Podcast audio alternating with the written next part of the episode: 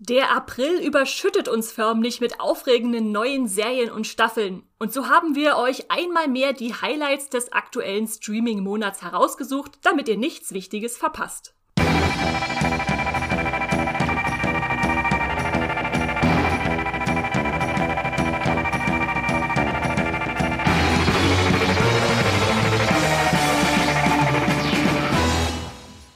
Hallo und herzlich willkommen zu Streamgestöber, dem Moviepilot Podcast, wo wir über alle möglichen Streaming-Inhalte reden, die es so gibt. Sehr häufig Serien, manchmal auch Filme, aber Hauptsache, ihr könnt es von zu Hause aus sehen und müsst dafür nicht das Haus verlassen.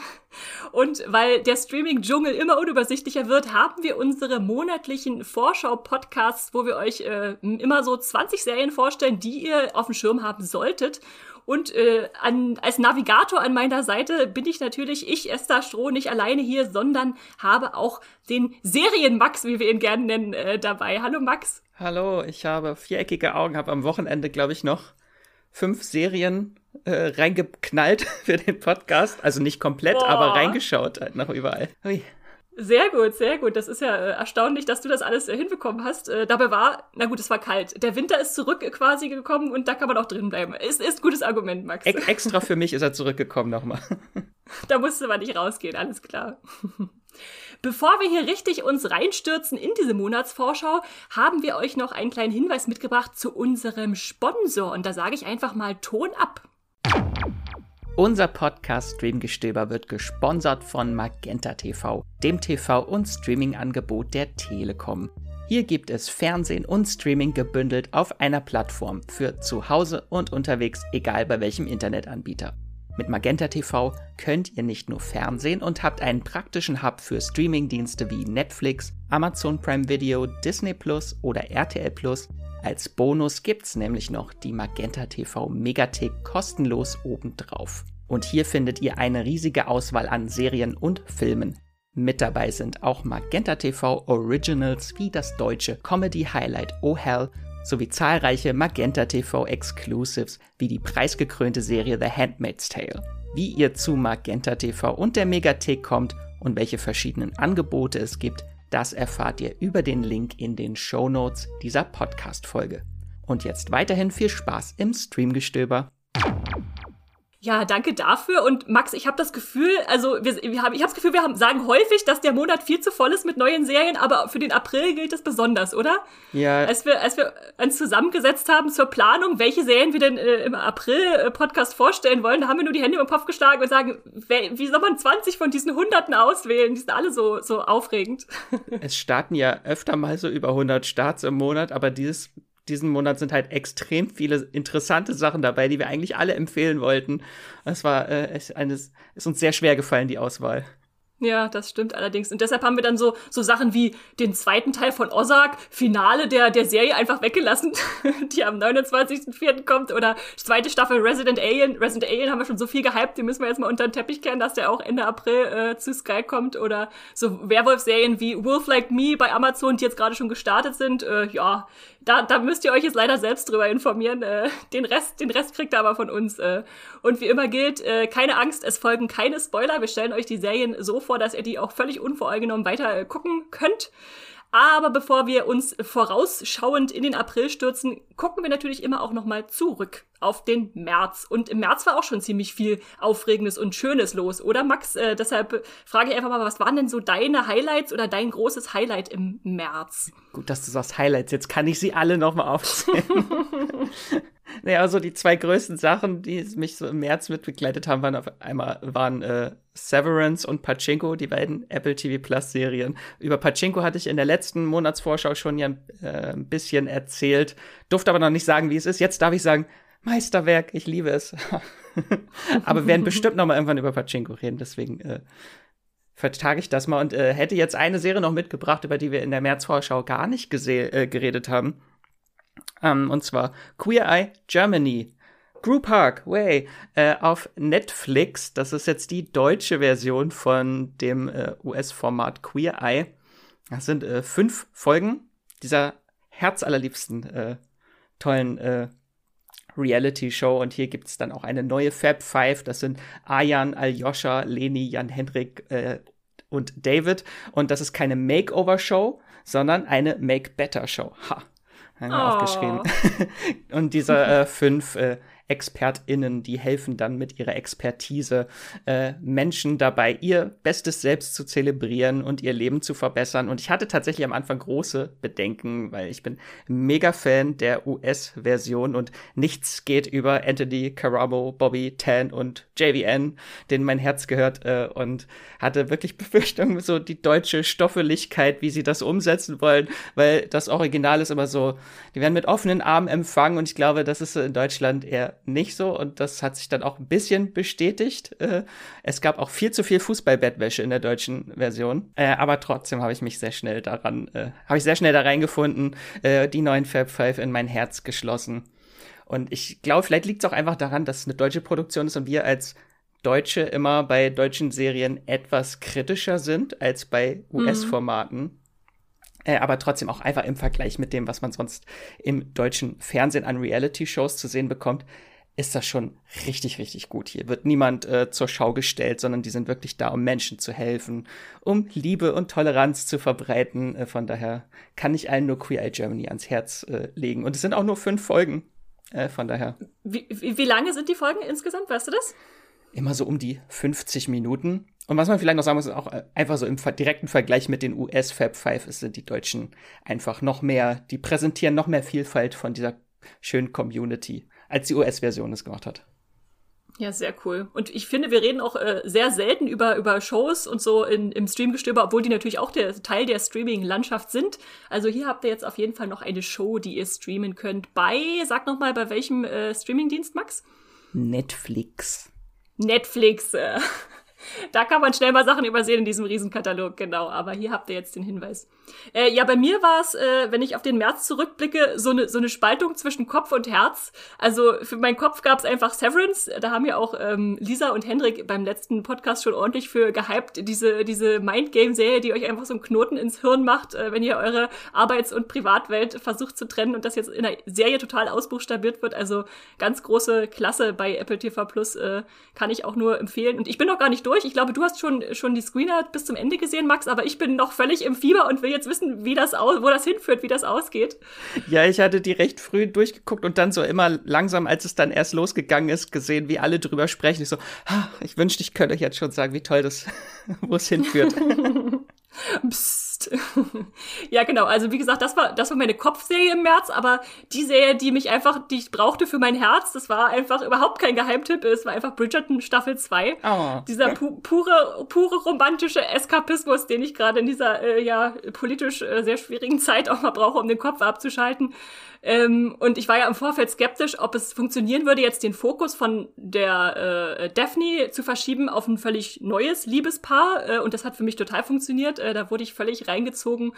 Und äh, ich muss auch noch ein Shoutout geben an diesen wunderbaren Soundtrack von Bridgerton. Also wie die so so äh, klassische Pop äh, also so Pop-Songs oder Balladen äh, in, in klassischen äh, musikalischen Streichquartetts oder so umarbeiten, dann hörst du auf einmal so ein Orchester Wrecking Ball spielen. Das ist einfach so, so herrlich. Äh, da höre ich auch den Soundtrack äh, herauf und runter. Kann ich auch sehr empfehlen, äh, genau. Hat, hast du Bridgerton die zweite Staffel gesehen, Max? Die ist ganz oben auf meiner Watchlist, aber ich habe hab mich noch nicht rangetraut, weil wieder Netflix, was soll das? 70 Minuten pro Folge. also die, die erste, die ist schon sehr lang, da hast du recht. Die wäre dann ein bisschen kürzer, aber ja. Nur noch 60. Mich, die, nur noch 60. Hat, hat mich komischerweise gar nicht gestört. Das war einfach so, dann dauert es halt noch ein bisschen länger, kann man ein bisschen länger in dieser Welt verweilen. Äh, herrlich, also ja, kann ich empfehlen. Hast mich überzeugt. Okay, okay, Max, schaust du noch sehr gut. Damit lassen wir dann, würde ich sagen, den März mal hinter uns und äh, schauen jetzt endlich auf den April, was da so kommt. Und ich würde sagen, ich fange da gleich mal an mit dem 1. April, der zu diesem Zeitpunkt natürlich schon in der Vergangenheit liegt, aber noch zum April gehört. Und da startete äh, auf Apple TV Plus auch äh, Slow Horses. Das ist eine neue Thriller-Serie. Da sind jetzt schon mal zwei Folgen gelaufen. Die wird dann wöchentlich ausgestrahlt. Ich glaube, insgesamt sind es sechs. Und es geht um ein Team br britischer Geheimdienstagenten, die ja eine sehr ungewöhnliche Gemeinschaft sind, würde ich mal sagen. Also ähm, der MI6-Agent River Cartwright, ähm, der landet nach einer ziemlich schiefgelaufenen Trainingsmission in so einer Karriere-Sackgasse, nämlich im Slough House, so nennt sich dieses Gebäude. Und ich denke, dadurch, da leitet sich dann auch der Titel der Serie Slow Horses ab, weil das so ähnlich klingt. Slow Horses. Ähm, und jedenfalls ist das so eine ja, Art bürokratische Vorhölle, wo man abgeschoben wird, wenn man als Agent nichts taugt anscheinend. Und dann da versauert zwischen irgendwelchen Papierkram und administrativen, langweiligen äh, Aufgaben und einem übellaunigen Boss. Äh, aber wie es natürlich äh, passieren muss, damit die Serie irgendwie interessant ist, ähm, kommt dann doch ein Fall ins Haus geflattert, der alles verändern könnte und äh, wo es dann richtig spannend wird. Und äh, ja, das ist so die, die Grundaufstellung der Serie. Und ähm, den Hauptdarsteller Jack Loden kenne ich gar nicht so, aber wer natürlich jedem ein Begriff sein sollte, ist dieser grantige Boss, der da über allem schwebt. Der nennt sich äh, Jackson Lamp und wird gespielt von Gary Oldman. Äh, ich denke, Gary Oldman kennt ihr alle aus Das fünfte Element oder für seinen Oscar äh, von Darkest Hour oder natürlich als Sirius Black in Harry Potter. Äh, ich glaube, der ist da so das große Star-Zugpferd dieser Serie. Ich persönlich mag auch Olivia Cook noch sehr gern. Äh, die kenne ich seit Bates Motel der Serie. Ich glaube, der Kinowelt ist sie vor allem als Ready Player One äh, äh, ein Begriff. Und äh, spätestens im August wird sie dann wahrscheinlich allen oh, ja. Serienschauenden ähm, durch House of the Dragon äh, äh, bekannt vorkommen. Da ist sie in der neuen Game of Thrones Serie dann als große Rolle dabei. äh, Max, ist das eine von den Serien, in die du schon reingeschaut hast am Wochenende? Äh, nee, bei der nicht. Die habe ich tatsächlich erstmal ganz unten irgendwo hingepackt, weil es einfach zu viele Serien sind gerade. Ja, ja. Also bei mir ist es, glaube ich, jetzt die, die ich als nächstes mir vorknöpfen äh, werde, damit ich da dann äh, mitschauen kann, wenn die neuen Folgen kommen. Das habe ich am Wochenende auch nicht geschafft, aber ich finde, es klingt super spannend und deswegen hier schon mal der Hinweis darauf, dass die jetzt gerade angelaufen ist. Ich warte dann dein Urteil ab. Bitte, ich, äh, genau, wir müssen uns ja aber auch so ein bisschen selber sagen, die lohnt sich, die lohnt sich nicht, schau dir das mal an. Das ist äh, viel bei uns in der Redaktion so, genau.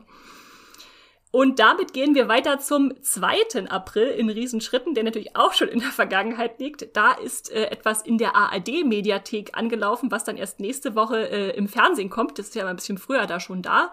Und da spielen wir euch mal eine Sprachnachricht von Hendrik ab, der da nämlich schon reinschauen konnte und da ein kleines Urteil abgibt. Hallo ihr zwei, äh, ich habe euch die deutsche Serie Euer Ehre mitgebracht, die basiert auf der israelischen Thriller-Serie Quodo aus dem Jahr 2017.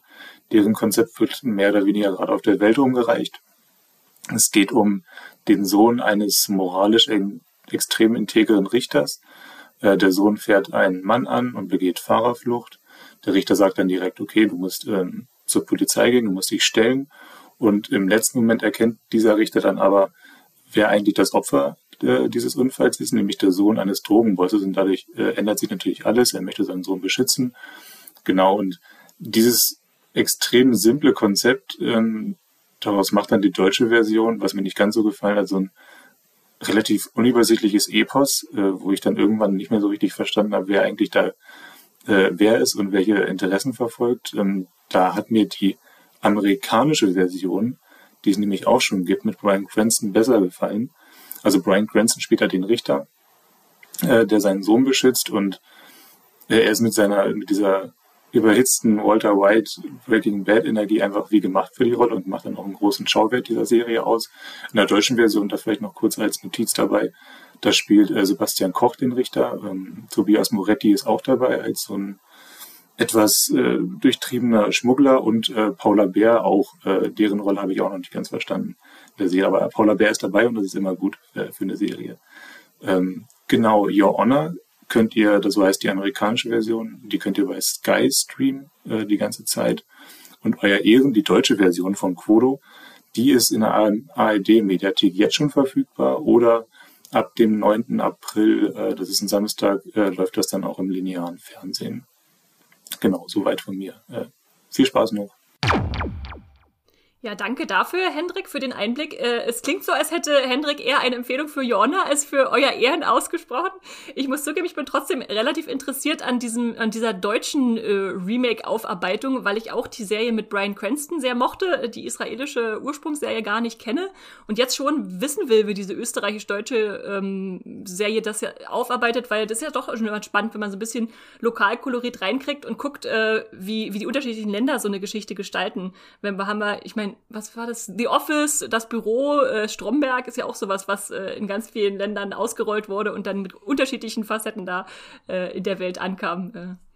Max, du hast auch Joanna gesehen, aber noch nicht die neue, oder? Äh, ich habe schon die ersten zwei Folgen reingeschaut. Oho. Das ist übrigens interessant, das ist mittlerweile schon das vierte Remake davon. Äh, das gibt nämlich neben dem US, neben der US-Fassung auch noch eine indische Version und eine französische mit dem tollen Titel Un homme d'honneur. Ein aha, ehrenvoller Mann. Aha. Ja, ja. äh, Ein Ehrenmann. ich fand auf jeden Fall das Setting finde ich halt sehr cool, weil es ist immer so ein schönes verschneites Alpenpanorama im Hintergrund. Dann gibt's immer so auf verschneiten Straßen irgendwelche Treffen, Geheimtreffen und so. Also es hat schon eine sehr schöne Atmosphäre.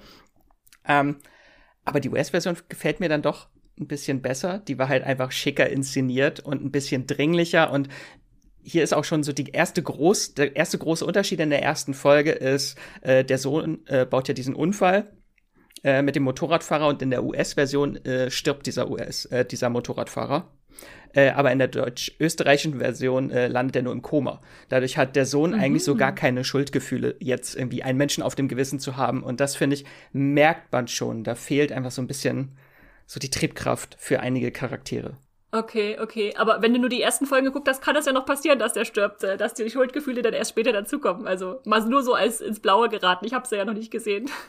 es sind noch vier Folgen, genau. Das sind halt äh, sechs mal 45 Minuten. Äh, ist nur halb so lang wie die US-Version. Das waren zehn Stunden ging. Ja.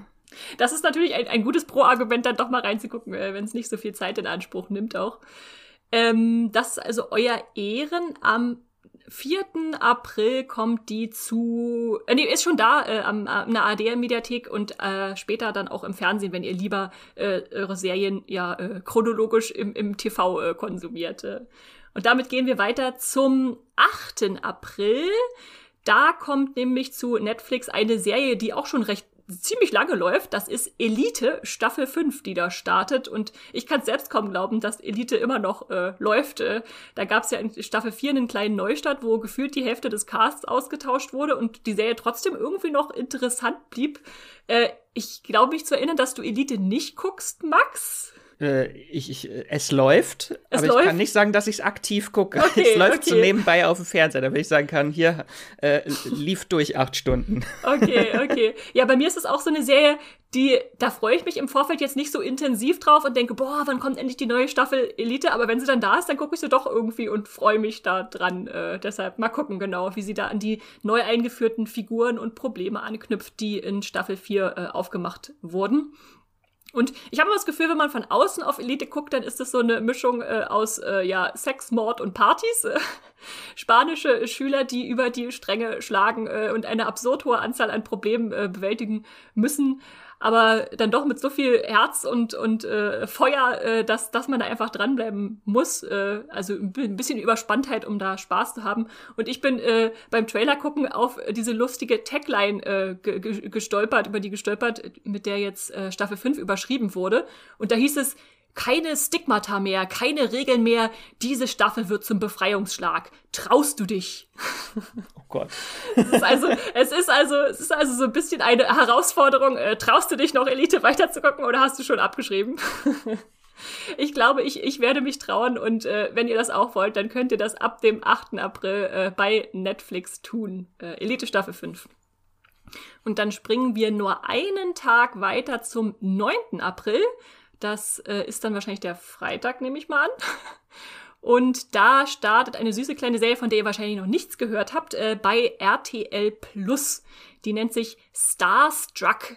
Und ähm, da hatte ich vorher auch noch gar nicht auf dem Schirm und da habe ich mir den Trailer angesehen und fand den so niedlich, dass ich dachte, auf die müssen wir irgendwie mal aufmerksam machen. Das ist eine BBC-Comedy-Serie und äh, sie dreht sich um eine Neuseeländerin Mitte 20, die in London wohnt und arbeitet, mit so zwei, naja, äh, Nebenjobs sich irgendwie über Wasser hält, nämlich als Nanny und äh, im Kino arbeitend. Und äh, an einem Silvesterabend hat sie dann einen One-Night-Stand mit einem, ja, so einem netten Typen äh, und deckt, entdeckt dann erst danach, dass er offenbar ein berühmter Filmstar ist, den sie nicht kannte. Und äh, das sieht nach sehr viel Komik und äh, Herz aus und äh, deshalb dachte ich, das werde ich mir garantiert äh, angucken. Ähm, auch wenn die Schauspieler hierzulande nicht so bekannt sind. Ich glaube, die, die berühmteste ist noch Minnie Driver, die in der Nebenrolle zu sehen ist, äh, als Agentin dieses äh, Schauspielers. Das Konzept hat mich so ein bisschen erinnert an äh, Groupies bleiben nicht zum Frühstück, falls den irgendjemand kennt. Max? ja, war der nicht mit Kostja Ullmann? Genau, den fand, fand ich auch echt eine schöne, schöne deutsche ja, äh, äh Liebesgeschichte. Und das sind auch sechs ganz kurze, nicht mal halbstündige Folgen, ähm, äh, die dann da zu RTL Plus kommen und Staffel 2 ist auch schon bestellt. Also da scheinen sie auch Vertrauen drin zu setzen, dass das ein nettes, fluffiges Format ist, was man sich gerne anschauen kann. Und dann gibt's noch was Besonderes, was man vielleicht dazu sagen sollte. Ähm, das ist eigentlich eine HBO Max-Serie. Äh, willst du mal kurz erläutern, was HBO Max für ein Sender ist und warum wir den in Deutschland immer so schwer zu sehen bekommen, Max? Das ist der Streaming-Dienst von äh, Warner, äh, von Warner Brothers. Äh, quasi das, das Streaming-Pendant zu HBO, wo aber alles von äh, Warner reinfließt. Äh, und den gibt's leider noch nicht in Deutschland aus verschiedenen Gründen. Unter anderem halt auch, weil HBO immer noch den Deal und Warner auch einen Deal mit Sky hat in Deutschland. Also es dauert noch wahrscheinlich ein paar Jahre, bis es in Deutschland HBO Max gibt. Äh, und jetzt hat, glaube ich, äh, RTL Plus ein Output-Deal äh, mit HBO Max, dass sie deren Serien jetzt äh, streamen dürfen. Ja, der wurde, also wurde Mitte Februar bekannt, dass da wahrscheinlich ein Deal geschlossen wird. Noch sind die genauen Details nicht bekannt, aber äh, jetzt gerade so in Pandemiezeiten, wo wir dann zum Beispiel auf Wonder Woman äh, 1984 total lange warten mussten, bis das mal in Deutschland irgendwo ankam, während in den USA das zu Weihnachten alle schon gesehen hatten. Oder auch so spannenden Serien, die jetzt immer noch nicht zu uns gekommen sind, wie Raised by Wolves Staffel 2, äh, Sex Lives of College Girls, Our Flag Means Death, äh, Flight Attendant Staffel 2, also so eine Formate. Peacemaker. Peacemaker, genau, das wäre jetzt noch als nächster, nächster Nachsatz Ansatz gekommen. Äh, also dann auch so wirklich so eine DC-Serie, ja, die jetzt aus The Suicide Squad den Charakter auskoppelt, wo man sagt, äh, diese Superhelden-Serie wollen wahrscheinlich unglaublich viele Menschen sehen und die hat es immer noch nicht nach Deutschland geschafft. Ähm, da ist jetzt also die Hoffnung da, dass sowas dann eine schnellere Auswertung bald bekommt und dann bei RTL Plus landet. Mal gucken, was dann Sky Ticket äh, und Sky dazu sagt, ob die dann ihren wichtige Serien abspenstig machen oder nicht, aber das werden wir dann sehen und das ist hier schon mal auf jeden Fall eine der ersten, die jetzt von HBO Max zu RTL Plus wandert äh, in der Auswertung Starstruck am 9. April.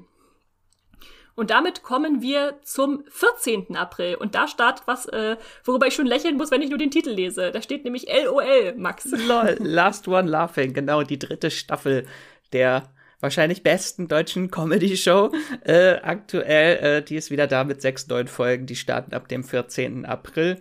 Wöchentlich immer zwei Folgen. Ähm, und falls ihr noch nie was davon gehört habt, äh, wir haben es, glaube ich, schon ein paar Mal im Podcast erwähnt, das Konzept ist simpel. Äh, zehn KomikerInnen bzw. Promis werden für sechs Stunden in eine Studiowohnung eingesperrt und dürfen dabei eines nicht tun, und zwar lachen. Wer lacht, schmunzelt oder sich zu sehr freut, der fliegt raus. Ähm, und in der neuen Staffel gibt's wieder eine neue Riege an KomikerInnen. Also neu dabei sind zum Beispiel Palina Roginski, Hazel Brugger, Christoph Maria Herbst, Axel Stein, Michel Hunziker, Abdel Karim und Olaf Schubert. Und es gibt auch drei, die wieder zurück sind. Äh, das sind einmal Caroline Kebekus und Anke Engelke, die jetzt schon zum dritten Mal dabei ist, die einfach, glaube ich, mal gewinnen möchte. Ja, ja, unbedingt. Und dann auch, äh, da wird's jetzt emotional, Mirko Nonchev ist äh, auch noch in der dritten Staffel dabei. Der ist im Dezember 2021 verstorben. Ähm, da war die äh, dritte Staffel aber schon abgedreht. Und äh, das Konzept, äh, das Format gibt's auch nicht her, war ja, glaube ich, mal so die Überlegung, oder das gemunkelt wurde, ob sie die vielleicht, ob sie ihn vielleicht rausschneiden, weil er ja schon tot ist. Äh, aber das gibt das Format einfach nicht her, weil selbst wenn jemand rausfliegt, ist er ja immer noch bei Bully hinten äh, die ganze Zeit mit dabei. Ja, ja. Ähm, von daher, abgesehen von der Emotionalität, äh, die das Ganze mit sich bringt, das ist schon ein bisschen schwer, das anzugucken. Ich habe die ersten zwei Folgen schon geguckt, äh, macht das aber einfach wieder extrem viel Spaß. Äh, gibt viel Neues in der dritten Staffel. Es gibt ein neues Studio. Mhm. Äh, es gibt viele tolle Gimmicks, die sie jetzt irgendwie noch mit einbauen. Und äh, Christoph Maria Herbst ist äh, unglaublich witzig. also okay. der, der geht echt, sobald es losgeht, geht er auf Angriff und der hat sich leider Michelle Hunziker auserkoren als Opfer und rennt ihr hinterher und versucht sie zum Lachen zu bringen die ganze Zeit. Äh, und auch ein großes Highlight ist Axel Stein, der hat äh, die der hat sich eine Fliegenklatsche mitgebracht und um nicht lachen zu müssen, klatscht er sich jedes Mal, wenn er kurz davor ist zu lachen, irgendwie ins Gesicht damit, aber der klatscht sich einfach ununterbrochen. Denkst, okay. also es blutet gleich das Gesicht. Oh. Okay, okay. Das klingt, das klingt auf jeden Fall sehr vielversprechend, Max. Ich bin wirklich gespannt, äh, was das wird. Und dass ich das sage, ich bin wirklich eine Person, die so gut wie gar keine Shows guckt. Also das, äh, ja, so Reality-TV ist, geht normalerweise völlig an mir vorbei. Deswegen habe ich auch sehr spät damit angefangen, äh, LOL dann, LOL dann doch mal bei ähm, Amazon reinzuschauen. Und dann war ich doch so gefangen, dass ich die ersten zwei Staffeln gleich hintereinander weggeguckt habe und jetzt äh, völlig der äh, Gefangen der dritten entgegenfiebere. Und ich muss auch sagen, die deutsche ist einfach die beste Version. Ich habe jetzt, ja. ich habe jetzt die australische kanadische habe ich mal die erste Folge durchgehalten. Es war ganz, ganz schlimm. Mhm. Äh, das war nur Pipi-Kaka-Humor. und dann habe ich zuletzt die äh, kanadische Version, die ist jetzt neu gerade draußen, äh, gesehen.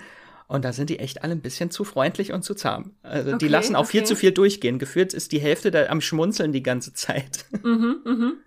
Finde ich interessant. Also ich muss auch dazu sagen, ich finde es gar nicht so lustig, was die da alles anstellen. Also wenn sie sich da auf die Bühne stellen und irgendwas vortragen, ähm, sondern ich, ich lache mich eigentlich die ganze Zeit nur, äh, äh, lach mir ins Fäustchen, wenn ich sehe, wie sie versuchen, nicht zu lachen. Also genau, also das, ja. das finde ich am besten an der Serie.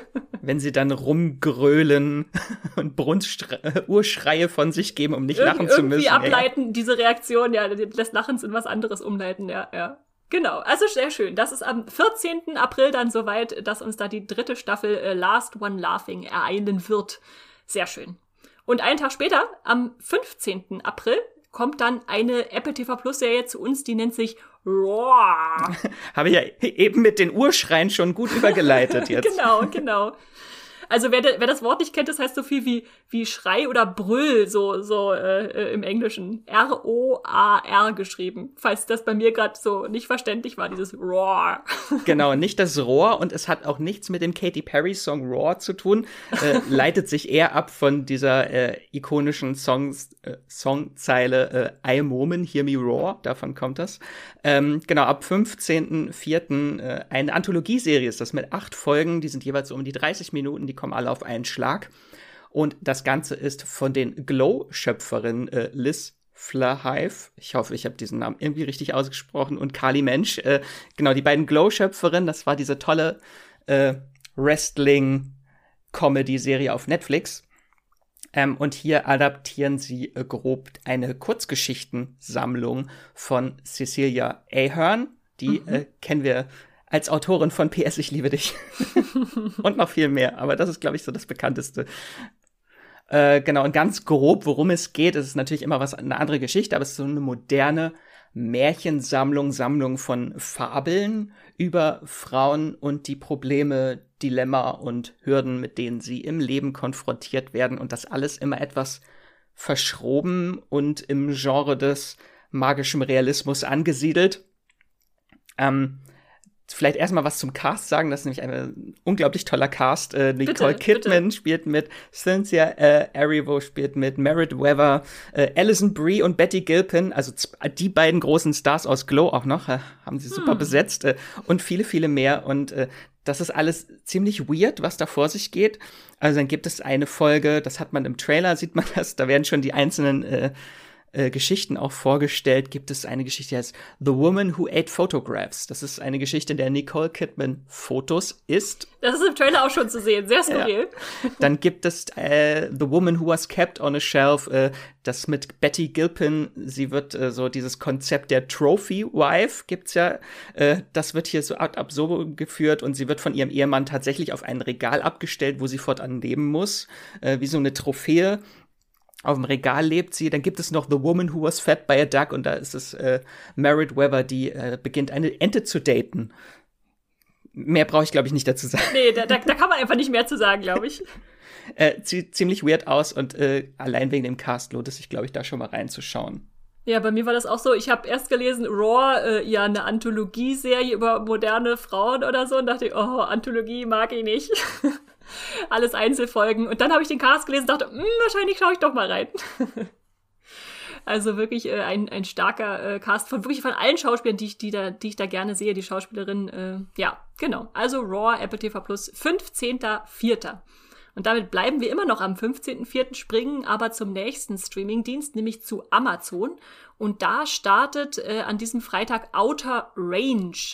Das ist eine Western-Serie, ja, da erstmal auf den ersten Blick ähm, erzählt von einer Familie von Ranchern, die ja in der Gegenwart der USA um ihr Land und ihre Existenz äh, kämpft oder da, danach strebt, die irgendwie zu erhalten. Klingt erstmal ein bisschen nach einem klassischen modernen Western, wie zum Beispiel Yellowstone, was ich ja sehr gerne mag. Und mitten in der Steppe ihres Landes ist es nun aber so, dass sich da in der Wildnis von äh, Wyoming ähm, ein Loch im Boden auftut. Und das ist, ist nicht irgendein Loch, sondern das ist kreisrund, äh, schwarz, bodenlos und schimmert so ein bisschen. Es geht da also nicht alles mit rechten Dingen zu. Man weiß nicht so richtig, was dahinter steckt. Und äh, ja, da verwebt die Serie dann so einerseits dieses Familienschicksal, äh, mit, mit diesem seltsamen Loch und ich will noch gar nicht so viel verraten, was dahinter steckt. Ich habe die erst, äh, ersten vier Folgen nämlich schon gesehen von insgesamt acht. Und ähm, Amazon startet erstmal mit zwei äh, in dieses äh, Setting. Ähm, ihr müsst ein bisschen Geduld mitbringen, würde ich sagen, weil sie doch sehr langsam am Anfang erzählt ist. Aber ja, wenn ihr so Mystery-Rätselsachen mögt, dann äh, schaut da auf jeden Fall mal rein.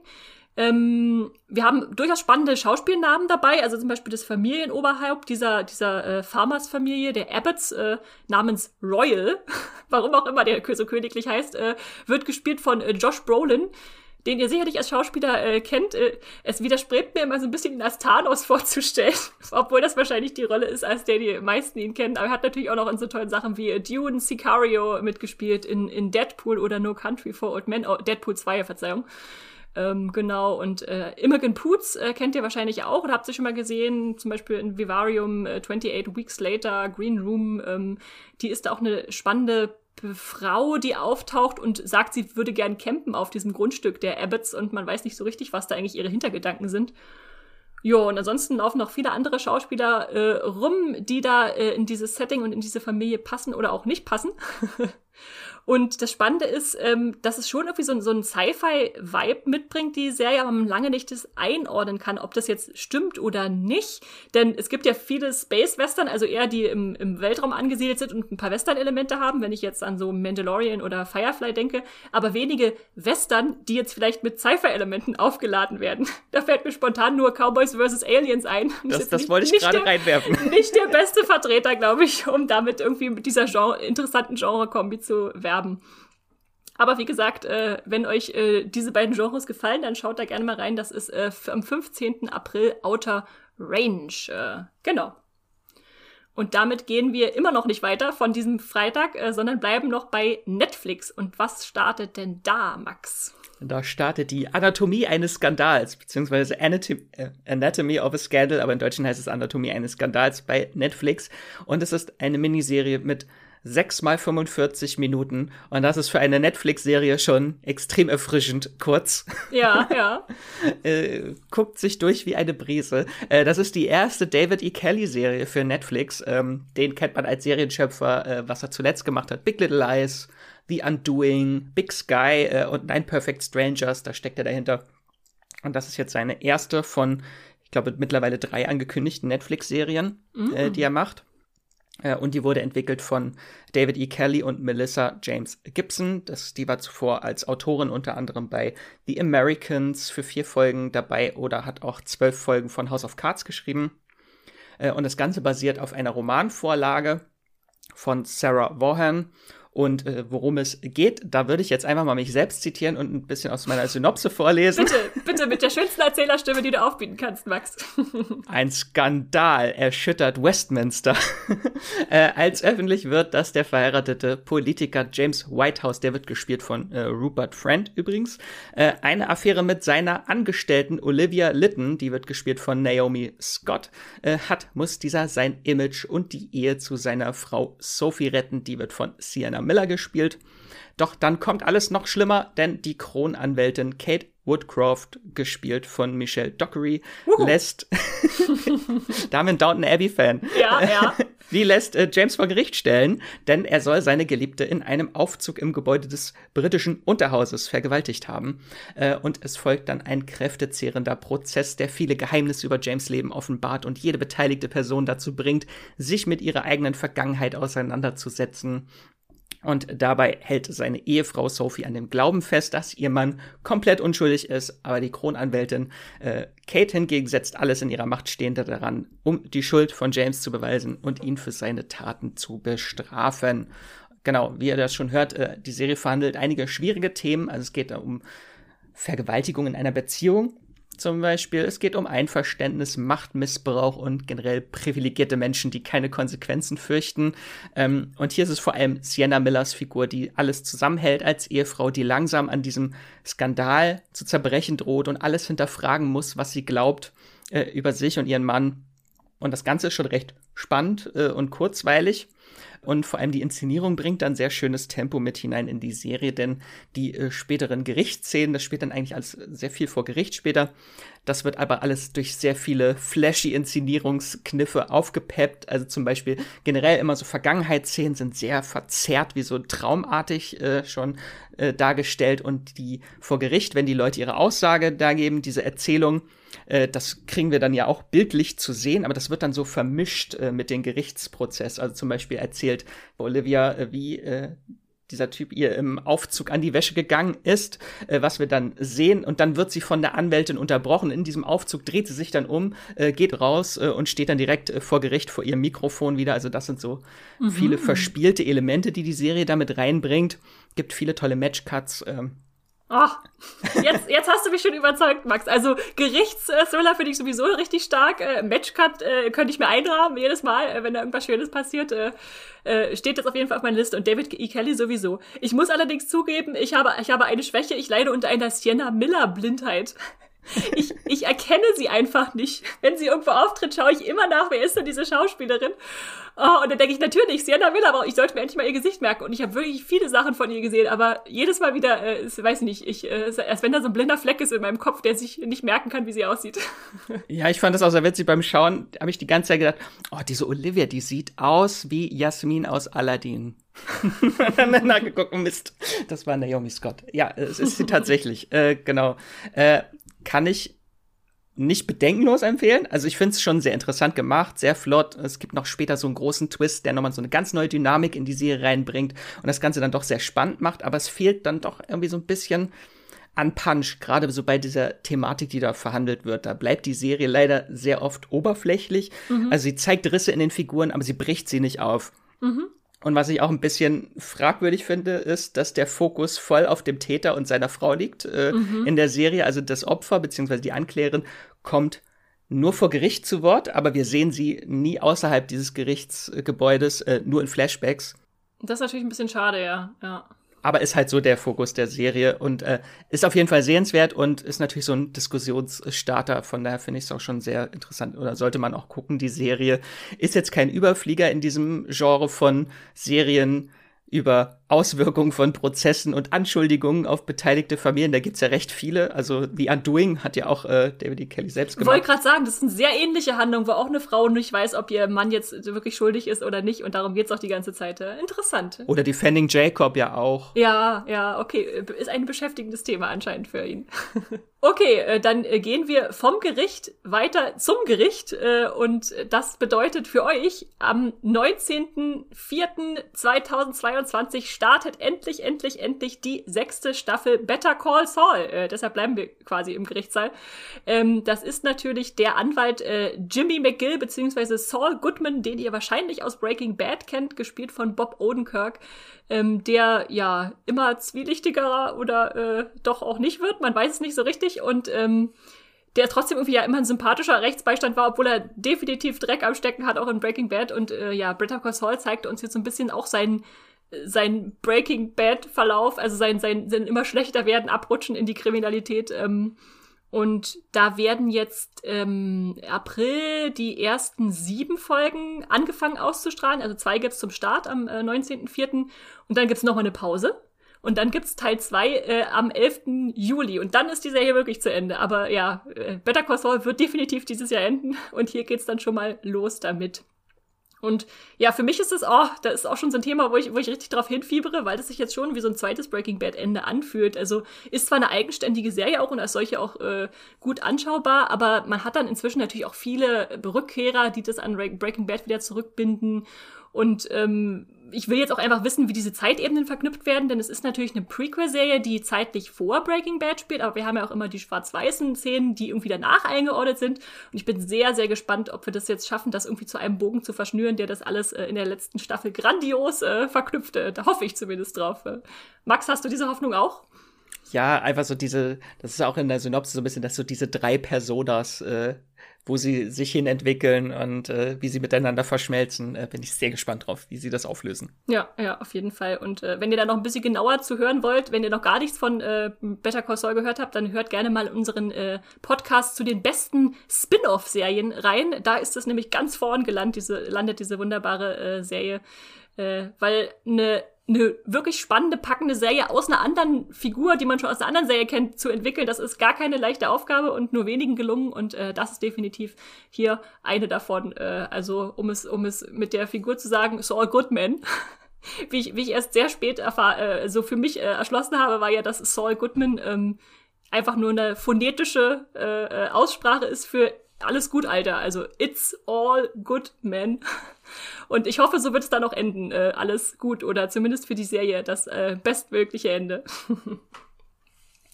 Und damit kommen wir zum 20. April. Wir arbeiten uns langsam vor im Monat. Da kommt die zweite Staffel von einer Serie, auf die du, glaube ich, schon eine ganze Weile wartest, oder Max? Oh ja.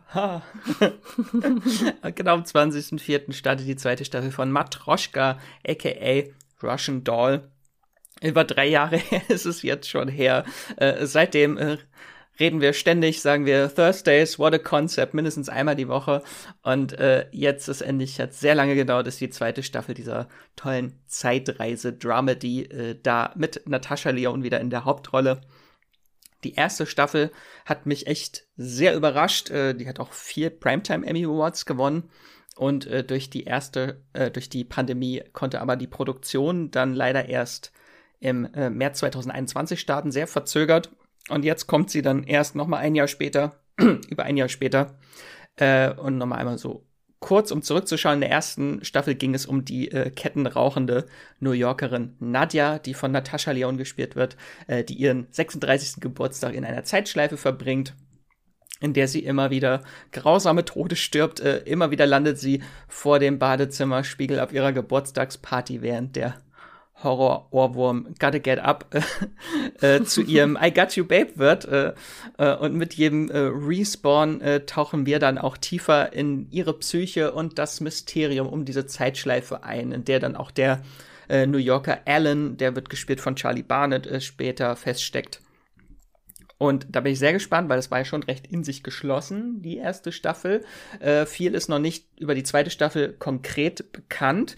Also sie soll vier Jahre später spielen. Und äh, diesmal entdecken Alan und Nadja äh, mitten in Manhattan ein mysteriöses äh, Zeitportal, durch das sie durch die Zeit reisen können äh, und in ihre eigene Vergangenheit eintauchen und schließlich in etwas viel Größeres geraten und einen Ausweg aus diesem, so beschreibt es Netflix, äh, neuen äh, Zeitalter und Generationen umspannenden Abenteuer finden müssen.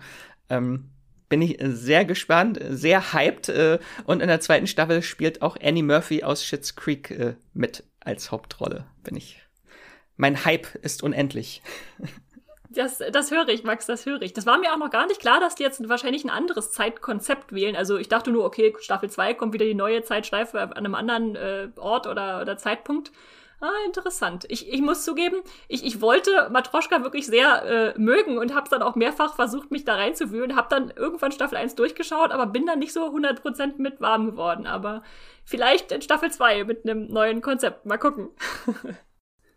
Dann äh, bleiben wir immer noch am 20. April und haben da eine Disney Plus Serie mitgebracht. Übrigens die einzige in diesem Podcast haben wir festgestellt. Also wir haben jetzt zwar Moonlight, äh, was äh, bei Disney Plus läuft und den April quasi warm hält, aber so richtig viele neue große Serien, die wir euch spannend vorstellen wollten, haben wir nicht gefunden. Deshalb haben wir uns hier auf The, Drop, uh, The Dropout verlegt.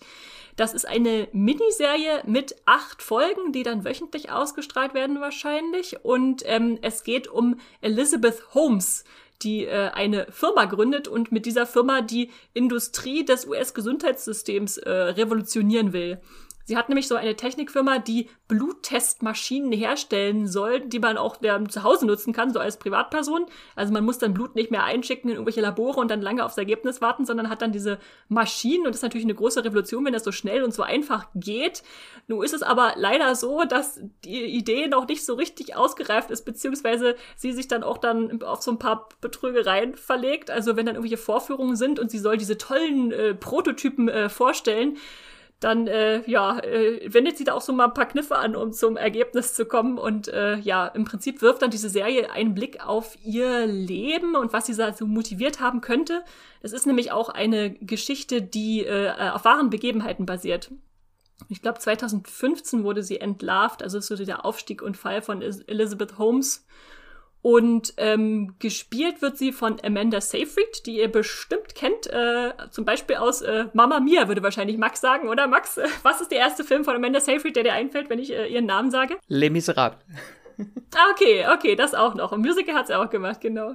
Und äh, Naveen, Naveen Andrews spielt noch mit, den kennt ihr wahrscheinlich noch aus Lost als Said, auch da eine meiner Lieblingsfiguren. Oder William H. Macy, äh, genau, also ein paar spannende äh, Charakterdarsteller sind dann auch noch dabei. Ähm, und ich glaube vor allem für diejenigen unter euch, die Inventing Anna mochten, bei Netflix zuletzt äh, über diese Betrügerin nach einer wahren Geschichte, da könnte das genau in die richtige Kerbe für euch hauen, um jetzt äh, der nächsten Betrügerin bei ihren Betrügereien beizuwohnen. Insofern, äh, genau, am 20. April bei Disney Plus zu streamen. Und äh, dann gehen wir noch ein Stück weiter zum 22.04. Und da äh, startet eine Serie, die wahrscheinlich bei mir schon äh, äh, und bei Max natürlich auch für, für äh, gestoppte Herzen äh, sorgen wird, oder Max? Mein Herz ist gestoppt. Die Heartstopper kommen. Äh, Heartstopper, äh, genau, startet bei Netflix, 22. April acht Folgen, 30 Minuten. Das ist die Live-Action-Verfilmung äh, eines äh, seit 2016 erscheinenden Comics äh, namens Heartstopper von Alice Oseman. Und ich glaube, es gibt keine Serie, vielleicht noch Matroschka, auf die ich aber diesen Monat äh, so gespannt warte wie Heartstopper. Ich habe die letzten Wochen nämlich diesen Comic äh, verschlungen. Äh, aber vielleicht erstmal, was ist das überhaupt? Grob gesagt, es ist eine britische, wholesome, queere Teenie-Love-Story. Im Prinzip ist es Netflix Love Victor. Äh, und es geht hier um den äh, jugendlichen Charlie Spring.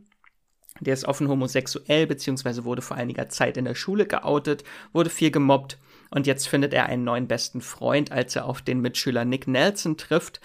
Das ist ein immer fröhlich gestimmter Junge aus dem Rugby-Team seiner Schule, ähm, der eines Tages dann neben Charlie sitzt und äh, beide werden schnell zu besten Freunden, aber dann beginnt Charlie Gefühle für Nick zu entwickeln, der aber leider hetero zu sein scheint. So, zu viel zu verraten. ähm, die Serie, wenn die Serie nur annähernd so toll ist wie der Comic, dann könnte das mein Monatshighlight werden, weil der Comic ist äh, Zuckerguss für die Seele mit ganz oh. viel Frühlingsgefühlen und herzerwär einer herzerwärmenden, unschuldigen und auch sehr authentischen Liebesgeschichte, die dann im späteren Verlauf immer etwas komplexer wird. Und äh, der Comic verhandelt dann so im Lauf äh, Themen wie Selbstakzeptanz, den Coming-out-Prozess, äh, auch so Mental Health-Issues werden da verhandelt und äh, es kommen noch viele weitere LGBTQ-Plus-Charaktere hinzu und einfach ganz viel Liebe. Und ich fühlte mich beim Lesen wieder wie ein verliebter Teenager, wenn sich äh, Charlie und Nick ständig so freundschaftlich erst teasen, dann langsam flirten und sich verliebte Blicke zuwerfen, dann so zarte Berührungen zu Herzrasen führen. Ach ja, ich hoffe, mein Hype oh. ist zu oh. hören. auf jeden Fall, auf jeden Fall. Jetzt bin ich aber auch noch an der Comicvorlage interessiert. Äh, Max, was ist das, ein Band oder äh, was, was steckt da dahinter? Mehrere Bände? Äh, also bisher gibt es äh, vier Bände und die sind eigentlich recht kurz. Also die hat man so in zwei Stunden durchgelesen. Okay. Also so der erste Band, der geht sehr, sehr schnell, weil sehr wenig gesprochen wird. Sehr viele Blicke, sehr viele schöne Blicke, die sich zuwerfen. Äh, da kann man sehr schnell äh, durchlesen und das wird aber so im Verlauf, wie ich schon gesagt habe, immer komplexer, also auch mehr Text äh, im Comic. Äh, und ich weiß leider noch nicht, wie viel von dem Comic in Staffel 1 adaptiert wird. Ich hoffe, dass es mindestens die ersten zwei Bände sind. Mhm. Okay, äh, darf, darfst du mir dann gerne mal äh, mitbringen, wenn du mir die ausleihen würdest? Dann bin ich jetzt auch sehr angefixt, Max. Die habe ich digital. Oh Gott. Oh, okay. Es ist ein Deal, ist ein Deal.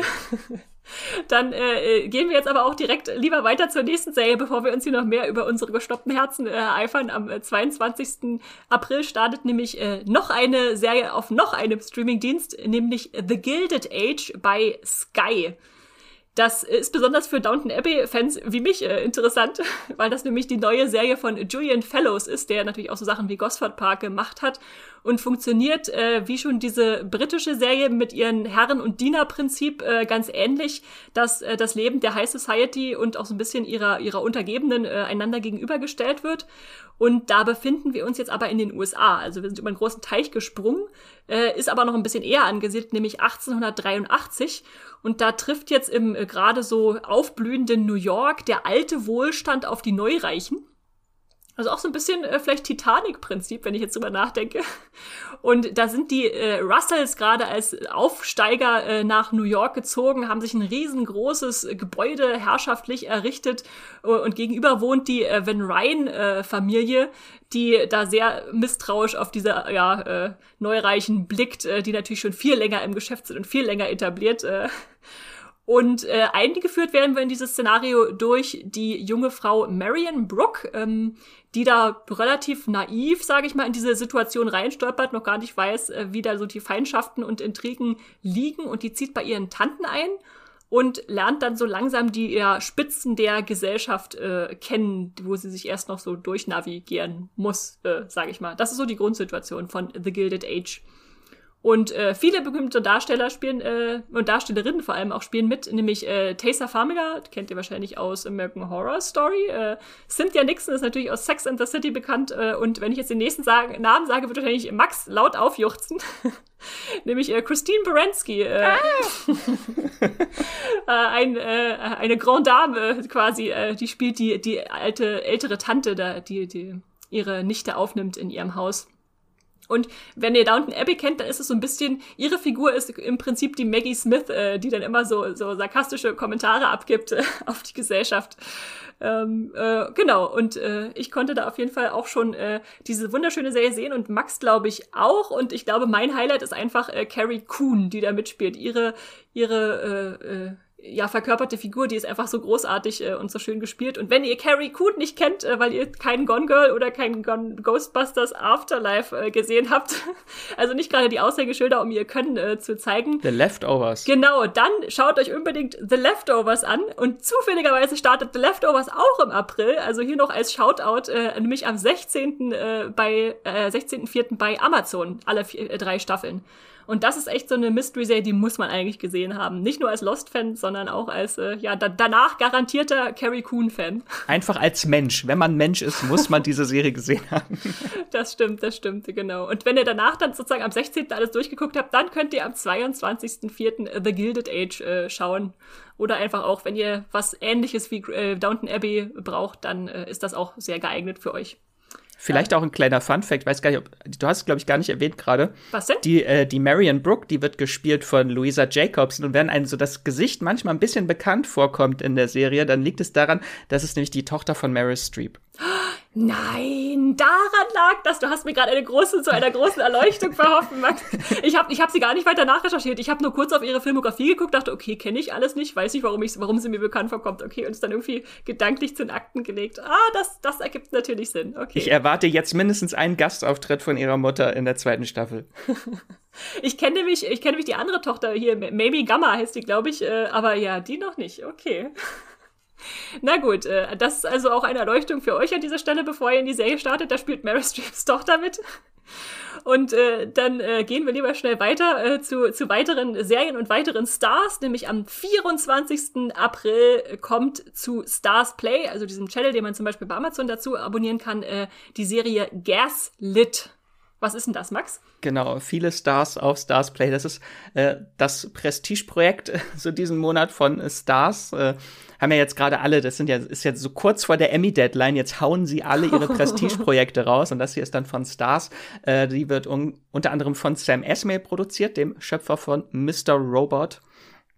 Ähm, und das basiert auf dem Podcast Slow Burn und die Serie beleuchtet in, das ist noch nicht so ganz klar, ich glaube voraussichtlich acht Folgen, die Geschehnisse rund um die Watergate-Affäre, aber aus Sicht vergessener Figuren und legt den Fokus auf meist unbeachtete Geschichten aus dem Umfeld dieses Skandals. Und hier steht vor allem im Mittelpunkt Martha Mitchell, die Ehefrau des Justizministers John Mitchell. Und auf sie verweist auch der Titel, beziehungsweise Gaslighting hat auch so ein bisschen was mit diesem Martha Mitchell-Effekt zu tun. Der wurde so in der Psychologie äh, nach ihr benannt und das ist im Prinzip äh, ich zitiere jetzt einfach die Wikipedia, eine Fehldiagnose, bei der sachliche Hinweise und rational begründete Überzeugungen als Hirngespinste und Wahnideen gedeutet werden. Mhm. Denn diese Martha Mitchell war ein großes Klatschmaul in Washington, D.C., die kein Blatt vor den Mund genommen hat und immer gerne mit der Presse gesprochen hat und im Zuge der Watergate-Affäre auch sich recht früh äh, hat sie äh, Nixon damit äh, in Verbindung gebracht, aber aufgrund ihrer Art einfach und ihres oft alkohol alkoholisierten Zustandes, wenn sie mit der Presse telefoniert hat, äh, wurde sie nicht wirklich ernst genommen. Ähm, was sich natürlich später hat sich rausgestellt, hey, er hatte doch damit was zu tun. Mhm. mhm. Äh, genau, und die Serie ist natürlich, äh, hab's ja vorhin schon gesagt, Prestigeprojekt, einfach wegen dieses beeindruckenden Cast, der da vor der Kamera steht. Da haben wir als Martha Mitchell äh, Julia Roberts, war sie überhaupt schon mal eine Serie zu sehen, außer diesem äh, Amazon-Ding? Wie hieß das nochmal? Homecoming. Homecoming. Ja, ja. Die übrigens auch von Sam Esmail stammt. Äh, Ach. Da haben wir die Verbindung, genau. Und äh, Sean Penn spielt mit als ihr Ehemann unter massig von Latex, glaube ich. Also der ist kaum wieder zu erkennen. Also stellt euch Colin Farrell in The Batman vor und dann wisst ihr, wie Sean Penn aussieht. Genau. Äh, und unter anderem spielen noch mit äh, Dan Stevens. Mhm. und äh, Betty Gilpin, Alison Tolman und Patton Oswald und Hamish Linklater, also ganz viele tolle Schauspielende, die da mitspielen. Und interessanter Hintergrundfakt ist, äh, ursprünglich sollten äh, Army Hammer und Joel Edgerton auch äh, mitspielen, beziehungsweise Joel Edgerton sollte das Ganze auch inszenieren. Mhm. Ähm, der ist aber früh ausgestiegen und Army Hammer hat das Projekt äh, auch im Januar 2021 aus, aus Gründen, Gründen. Ja, aus Gründen verlassen, in Anführungszeichen. Okay, ja, äh, witzig. Äh, das Und die ja Rolle ging dann an Dan Stevens, genau. Ach, na, da, dann, dann kann ich das natürlich auch nur besonders gut heißen. Wir haben also so viele, viele Downton Abbey Stars äh, gefühlt im, im Podcast, ne? Erst Julian Fellows als, als Creator, äh, der jetzt auch äh, The Gilded Age macht. Dann hatten wir vorhin schon Michelle Dockery als Anwältin in dieser Netflix-Thriller-Serie. Äh, Und jetzt haben wir auch noch Dan Stevens. Also da, da fügt sich alles zusammen im April für mich.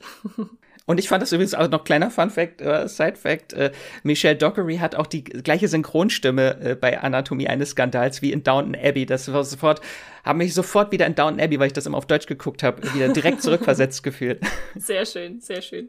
Ja, ich glaube, April wird ein guter Monat. Und äh, warum April für mich ein besonders guter Monat wird, äh, der Grund dafür ist auch der 25. April bei Sky. Da kommt nämlich etwas, was ich, glaube ich, schon in der Jahresvorschau aus einer meiner heiß erwartetsten Staffeln 2022 gehypt habe, nämlich Barry Staffel 3. Uh. Ja, doch, ich bin schon ganz aufgeregt, nur wenn ich diesen Titel hier auf meinem Blatt lese.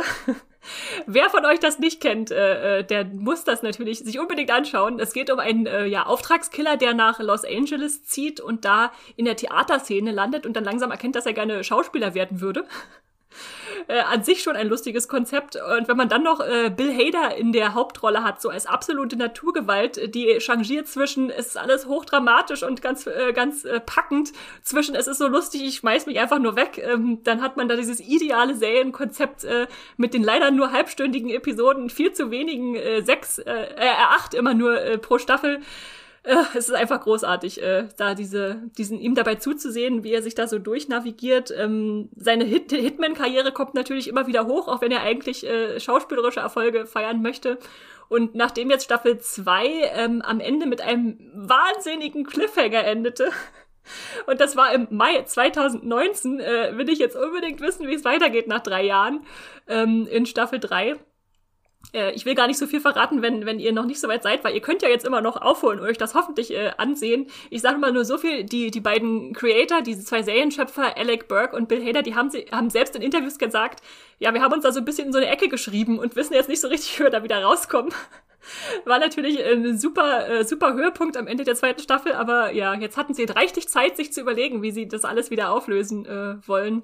Und einfach die, die Personen, die da mitspielen, sind so punktgenau besetzt, sei es, sei es nur äh, Stephen Root als der, äh, ja, Hitman irgendwie Auftragsvermittler, sage ich mal, der ihm da immer wieder in sein Privatleben reingrätscht. Oder Sally Reed äh, wird gespielt von Sarah Goldberg, das ist eine Schauspielerin, in die sich äh, Barry verliebt und die dann einerseits total unsympathisch ist, wie sie immer nur so egoistisch äh, an, an, an sich denkt und irgendwie ihre Karriere vorantreiben will, aber andererseits auch als Frau in so einer, in so einer Männerdomäne total äh, ja ignoriert wird oder man kann verstehen, warum sie da äh, irgendwie frustriert ist und ach, es ist also großartig. ich, äh, bist, bist du Barry-Fan, Max? Ja, nicht mit ganzem Herzen, so wie du, glaube ich. äh, aber doch, ich finde die Serie auch sehr toll. Siehst du, ich habe schon längst wieder vergessen, wie der, was für Cliffhanger es gab in der zweiten Staffel. Muss ich mir noch mal angucken. Ich, ich kann es ja mal mit Andeutung sagen, damit die, die es gesehen haben, wissen, was los war und äh, die anderen noch nicht äh, sind. Okay, muss ich mal gucken. Wie, wie sage ich das am besten? Also, am Ende der zweiten Staffel hat ein äh, hat äh, der Schauspiellehrer von äh, Barry etwas herausgefunden, was die ganze Beziehung zu, von ihm und Barry ähm, äh, um äh, auf neu definieren wird. Ja, ich, es dämmert langsam. Ja, ja, ja, und er hatte vorher eine Freundin, die Polizistin war, dieser Schauspiellehrer. Und mit der hatte Barry auch etwas zu tun. Okay, mehr kann ich jetzt aber nicht sagen. Nein, äh, aber das ist interessant. Diesen Monat starten so viele Serien oder gehen jetzt weiter, auf die wir irgendwie gefühlt drei, drei Jahre, Jahre, jetzt gewartet ja, haben. Schon nächste Jahr habe ich auch festgestellt, stimmt, genau. Jetzt ist es aber endlich soweit und äh, ja, weil es nur acht Folgen sind, werden die dann auch wieder nur wöchentlich ausgestrahlt. Also wir werden dann eine Weile damit äh, zum Glück auch zu tun haben. Das ist eine, die ich nicht so einfach weggucken will und dann ist sie wieder durch und dann muss ich wieder auf Staffel 4 warten, die auch schon bestellt ist immerhin. Aber äh, der kann ich da ein bisschen länger von zehren. Genau. Und damit springen wir weiter, würde ich sagen. Wieder, na, wir bleiben am, 4, am 25. April. Und da kommt eine Serie, die Winning Time heißt, mit dem Zusatztitel Aufstieg der Lakers-Dynastie. Max, das klingt sehr sportlich. Ja, eigentlich gar nicht so meine Serie, sonst du ist schon zu sportlich. Genau, bei Sky startet die. Äh, das ist eine Basketballserie, gleich noch gehe ich natürlich noch näher drauf ein. Äh, die wurde von Jim Hecht und Max Borenstein äh, erschaffen und basiert auf dem Buch von Jeff Perlman. Showtime, Magic, Kareem Riley and the Los Angeles Lakers Dynasty of the 1980s. Die, äh, die Handlung mal in aller Kürze, also es geht darum, um die Origin Story der Hochzeit der Los Angeles Lakers, der großen Basketballmannschaft. Und hier starten wir dann im Jahr 1979, als Jerry Buss das Basketballteam der Los Angeles Lakers äh, kauft und quasi die NBA vor dem Ruin rettet und nebenbei auch noch das Erlebnis des Basketballsports als Entertainment-Spektakel Showtime, äh, daher auch äh, der Titel des Buches, revolutionierte. Und zudem wird dann auch noch der College-Basketballstar äh, Irving Magic Johnson aus Lansing, Michigan beim NBA Draft von 1979 in das Team der Lakers geholt und es ist der Beginn eines glorreichen Aufstiegs der Mannschaft, die den Basketballsport der 1980er Jahre definierte. Und was sehr interessant ist, die Serie dahinter steckt auch Adam McKay, der hat auch die erste Folge inszeniert äh, und produziert die Serie. Übrigens auch Jonah Hill hat die zweite Folge inszeniert. Das hm. hat mich hm. sehr gewundert. Äh, ich habe die ersten zwei Folgen gesehen und so, was macht Jonah Hill da? kommen, kommen auf einmal sehr viele Don't Look Up Leute da wieder zusammen. ja, ja, genau. Und der Cast ist auch äh, wirklich beeindruckend. Also neben äh, Newcomern wie Quincy Isaiah, der Magic Johnson hier spielt, den äh, berühmten Basketballstar, äh, spielt auch äh, John C. Riley die zweite Hauptrolle als Jerry Buss. Dann haben wir Jason Clark mit dabei. Adrian Brody, Sally Field, Jason Siegel, äh, Gillian Jacobs, äh, Gabby Hoffman und viele, viele mehr.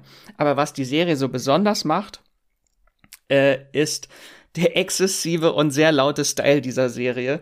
Ähm, also es fängt damit an, dass gleich in der ersten Szene wird die vierte Wand durchbrochen. Ständig sprechen Charaktere in die Kamera und die Serie vermischt alle Ästhetiken, glaube ich, die es gibt. Also es gibt sehr viel so Videoästhetik der 80er Jahre, dann gibt es ganz viel Filmlook, also es wurde auf 35 mm, auf 16 mm, auf 8 mm gedreht. Es gibt Texteinblendung, also die Inszenierung dieser Serie schreit dich an. Also diese Serie schreit.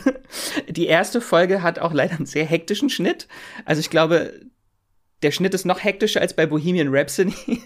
Also die Serie ist echt ein visueller Trip. Also aha, aha. die ändert manchmal innerhalb innerhalb von Szenen von Einstellung zu Einstellung den Look. Dann hast du plötzlich so 35 Millimeter und plötzlich hast du so Videostil äh, und dann hast du plötzlich wieder 16 Millimeter und plötzlich ist es schwarz-weiß. Also alles wild durcheinander. Das ist anfangs sehr sehr befremdlich. Ich habe mich nach zwei Folgen noch nicht ganz dran gewöhnt, aber es ist auf jeden Fall sehr, sehr faszinierend, wie diese Serie erzählt ist. Äh, sieht halt echt äh, wild aus. Vielleicht, dass es einfach so eine Collage ist, dieser wirklich in den USA zumindest äh, sehr definierenden Popkultur-Ära, die einfach in vielen Gedächtnissen immer anders ist und das wirklich wie so eine Collage ist. Einfach verschiedene Stile, verschiedene Erinnerungen, die zusammenfließen. So könnte ich mir das vielleicht vorstellen. Ähm, Erinnert ja. mich auch gerade ein bisschen an äh, The Big Short. Hat ja auch Adam ja, McKay ja. gemacht, dieses, dieses Springen und äh, Grelle und, und sowas alles. Äh, ja, ich, ich glaube fast, das ist eine Serie, die ich auslassen werde. ich bin doch einfach nicht der größte Adam McKay-Fan. Äh, also wenn ihr Don't Look Up mochtet, dann äh, ist das wahrscheinlich auch was für euch äh, vom, vom gleichen äh, Macher. Aber genau, wenn es euch interessiert und gerade auch Sport, dann schaut auf jeden Fall äh, rein. Eine Serie, die ich auf jeden Fall äh, gucken werde, startet einen Tag später am 26. April und die nennt sich We Own This City. Die läuft auch bei Sky, genau wie Winning Time. Ähm, und ist äh, vor allem deswegen besonders, weil sie von äh, David Simon mitgeschrieben äh, wurde. Den kennt ihr wahrscheinlich als äh, Serienschöpfer von The Wire, einer der größten, beliebtesten, erfolgreichsten, weiß nicht was, äh, Serien überhaupt äh, unserer Zeit. Ähm, und äh, wer The Wire kannte, so die Baltimore Polizeiapparat, beziehungsweise später kamen noch Politiker und Schulsystem und sowas alles hinzu, der wird auch jetzt hier in We Own the City wieder ein äh, Stadtbild gezeichnet sehen. Da geht es nämlich um äh, die wahren Ergebnisse von, äh, Ereignisse von 2015 so den Aufstieg und Fall der äh, Polizei Baltimore bei Einheit namens Gun Trace Task Force ähm, also eine ja, äh, Polizeieinheit, die damit betraut war, äh, ja, Waffen und Drogen im Prinzip von der Straße fernzuhalten und die dann eher ja daraus anfing, daraus Profit zu schlagen, sage ich mal. Also auch diese ganze Korruption spielt da mit rein und haut damit natürlich auch voll in diese Kerbe von The Wire. Als ich den Trailer geguckt habe, dachte ich, ja, fühlt sich irgendwie an wie eine sechste Staffel The Wire. Und ähm, ja, im Prinzip wird, wird alles ausgelöst durch den äh, recht verdächtigen Tod eines jungen Schwarzen namens Freddie Gray, der in Polizeigewahrsam stirbt. Und äh, ja, die Stadt erreicht in diesem Jahr sowieso die höchste Mordrate in zwei Jahrzehnten. Da sterben 342 Menschen in dieser eigentlich nur 600.000 Einwohnerstadt. Und der Bürgermeister übt dann Druck auf auf einen gewissen Sergeant Wayne Jenkins, der mit seiner Eliteeinheit da äh, ja was tu gegen tun soll. Und äh, dann tut sich da eine sehr große kriminelle äh, Verschwörung auf. Und inszeniert wird das Ganze von Renaldo Marcus Green. Den könnt ihr vielleicht kennen, wenn ihr zuletzt King Richard geguckt habt, den äh, äh, Oscar-Kandidaten, beziehungsweise mit einem Oscar ausgezeichneten äh, äh, Film über den Tennisvater, äh, Tennisprofivater. Und Außerdem werdet ihr sicherlich den Hauptdarsteller äh, in dieser neuen Serie kennen. Das ist nämlich John Bernthal, äh, den ihr wahrscheinlich als Punisher kennt äh, oder aus Walking Dead, äh, wenn ihr euch noch ganz weit zurückerinnert an Shane, genau. ähm, und äh, auch viele andere spannende Stars, die gerade erst so im Kommen sind, wie Wunmi Musaku, die mag ich ja auch sehr gern äh, seit Lovecraft Country oder auch äh, äh in Loki war sie nur in einer kleinen Rolle zu sehen.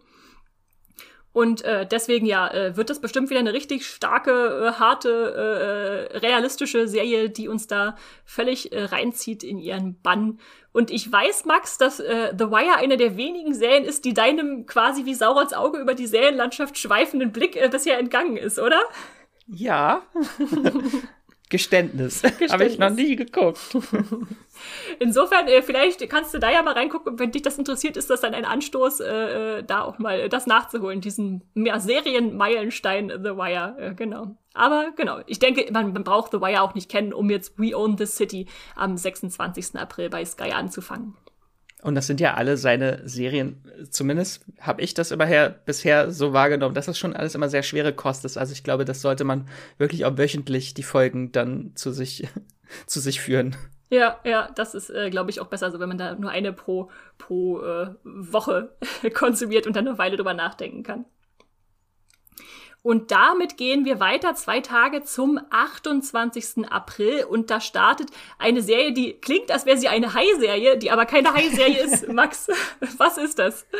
Genau, bei Magenta TV startet die Serie Swimming with Sharks, eine Thriller-Serie, äh, von der ich das erste Mal 2019 gehört habe und jetzt total verwundert war, wow, die kommt wirklich da vielleicht mal ein bisschen zu dieser Origin dieser Serie etwas ausholen. Ähm, die wurde 2019 ursprünglich in Auftrag gegeben, damals als Shortform-Serie für den kurzlebigen Streamingdienst Quibi. Ich habe schon öfter über Quibi gesprochen. Ich bin wahrscheinlich der einzige Mensch, der einzige der über Quibi in Deutschland. Der ist im April 2020 gestartet und im Dezember 2020 schon wieder eingestellt worden. Und sehr viele angekündigte Projekte äh, sind dann in die Produktionshölle gewandert, weil Quibi auch nicht alle Rechte an den Formaten hatte.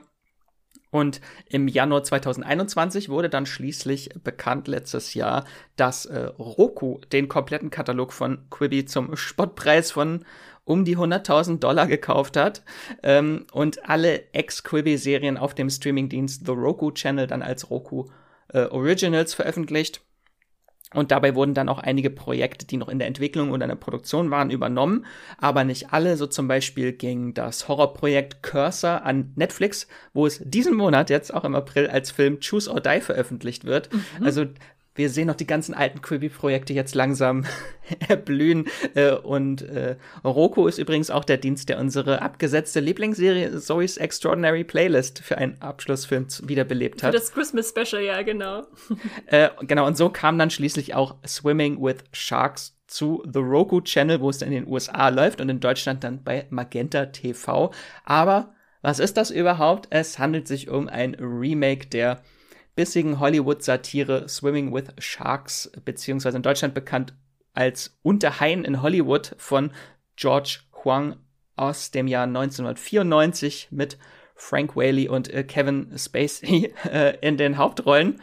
Äh, und da, dort ging es um einen jungen Mann namens Guy, der frisch von der Filmschule einen Job in Hollywood ergattert hat als Assistent des cholerischen Filmproduzenten Buddy Ackerman, der so leicht an Scott Rudin angelehnt ist äh, und der hat nutzt ihn schamlos aus und macht ihn zu seinem willenlosen Lakai und langsam zerbricht dieser Guy äh, in diesem toxischen, toxischen Umfeld das ihn mit falschen Versprechungen lockt, bis das Ganze eskaliert, als Buddy all die Lorbeeren für ein Filmprojekt, äh, das Guy an ihn herangetragen hat, einheimsen will und das Remake nimmt jetzt diese Grundsituation und verfrachtet sie ins Hollywood der Gegenwart, aber mit zwei weiblichen Hauptfiguren. Ganz kurz noch, um, um einzuhacken, das finde ich eigentlich super spannend, äh, die, diese Ursprungsgeschichte, weil die damals schon recht wegbereitend war, sage ich mal, also so einen schonungslosen Blick auf die Traumfabrik Hollywood zu werfen und im Prinzip spielt die ja wirklich nur in so Hinterzimmern und äh, zeigt da die, die Abgründe dieser, dieser Welt.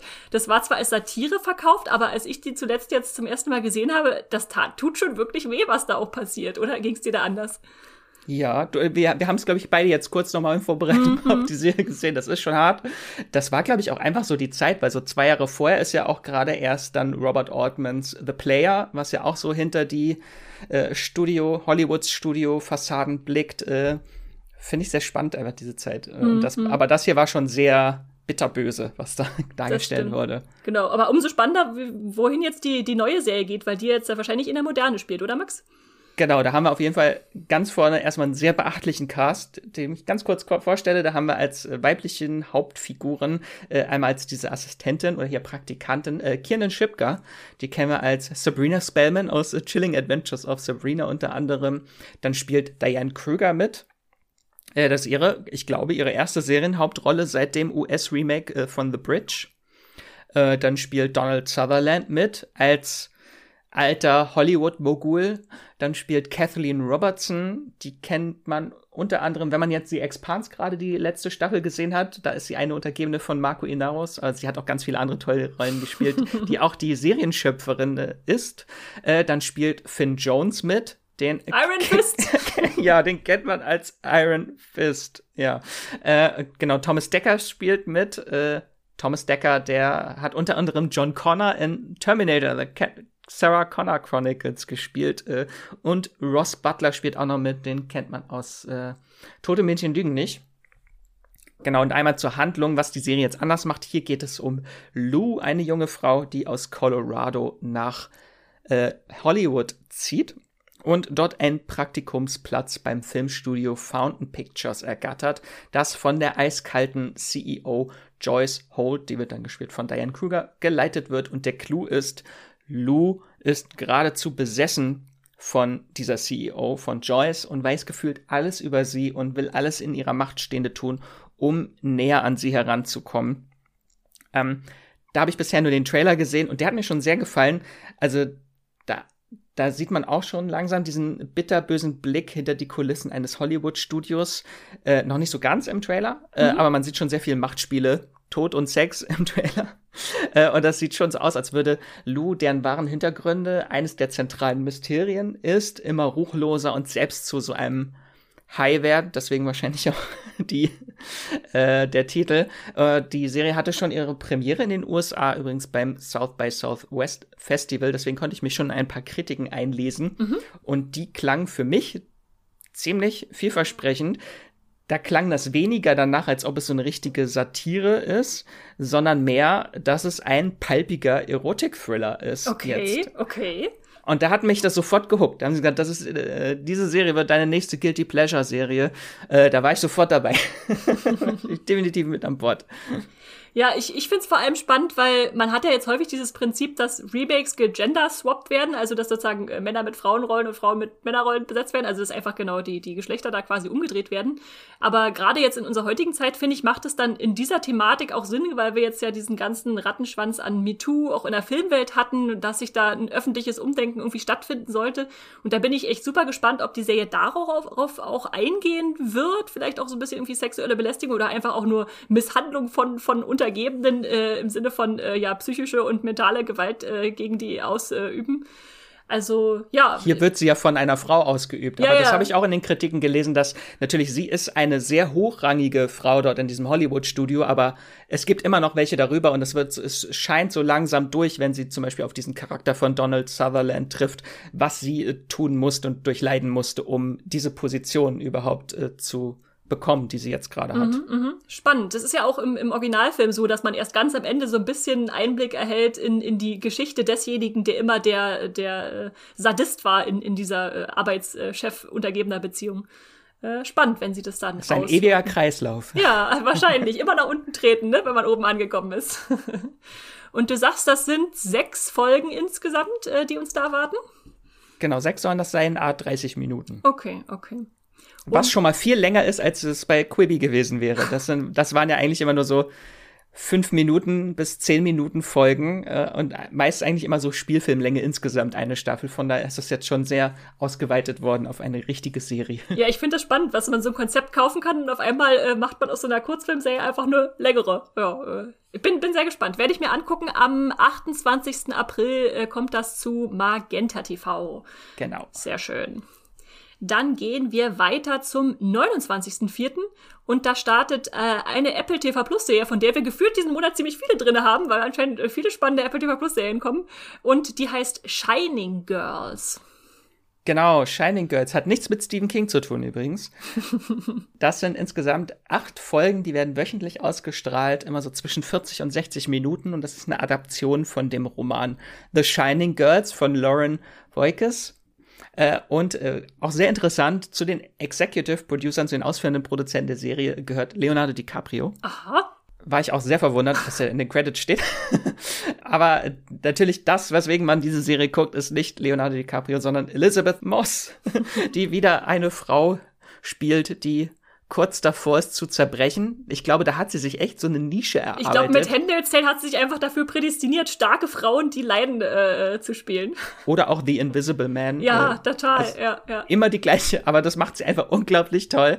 Äh, und worum geht's überhaupt? Also hier befinden wir uns im Chicago des Jahres 1992 und hier folgen wir der Archivarin Kirby, die wird von Elizabeth Moss gespielt, die für eine Chicagoer Zeitung arbeitet. Und äh, sechs Jahre zuvor wurde sie Opfer eines sehr, sehr grausamen Überfalls, der nicht nur körperliche Narben, sie wurde von einem Mann richtig aufgeschlitzt äh, hinterlassen hat, sondern auch ihre Wahrnehmung von Realität äh, nachhaltig verändert hat. Denn ihre Realität verändert sich ständig. Äh, mal gibt es plötzlich kleine Veränderungen in ihrem Leben, wenn die Katze, die sie morgens noch füttert, am Abend plötzlich ein Hund ist. Mhm. Äh, oder von einem Tag auf den anderen ist ihr Schreibtisch im Büro an einer komplett anderen Stelle. Äh, und dann gibt's aber auch manchmal große Veränderungen, wenn sich ihre Lebensumstände plötzlich komplett von einem Tag auf den anderen verändern und sie nicht mehr mit ihrer Mutter zusammenlebt, sondern mit einem bis anderen Mann plötzlich. Äh, das sind dann so größere Sachen ähm, und dann wird eines Tages die Leiche einer seit zwei Jahren vermissten Frau gefunden und Kirby glaubt, dass der Mörder der gleiche Mann sein könnte, der sie damals angegriffen hat.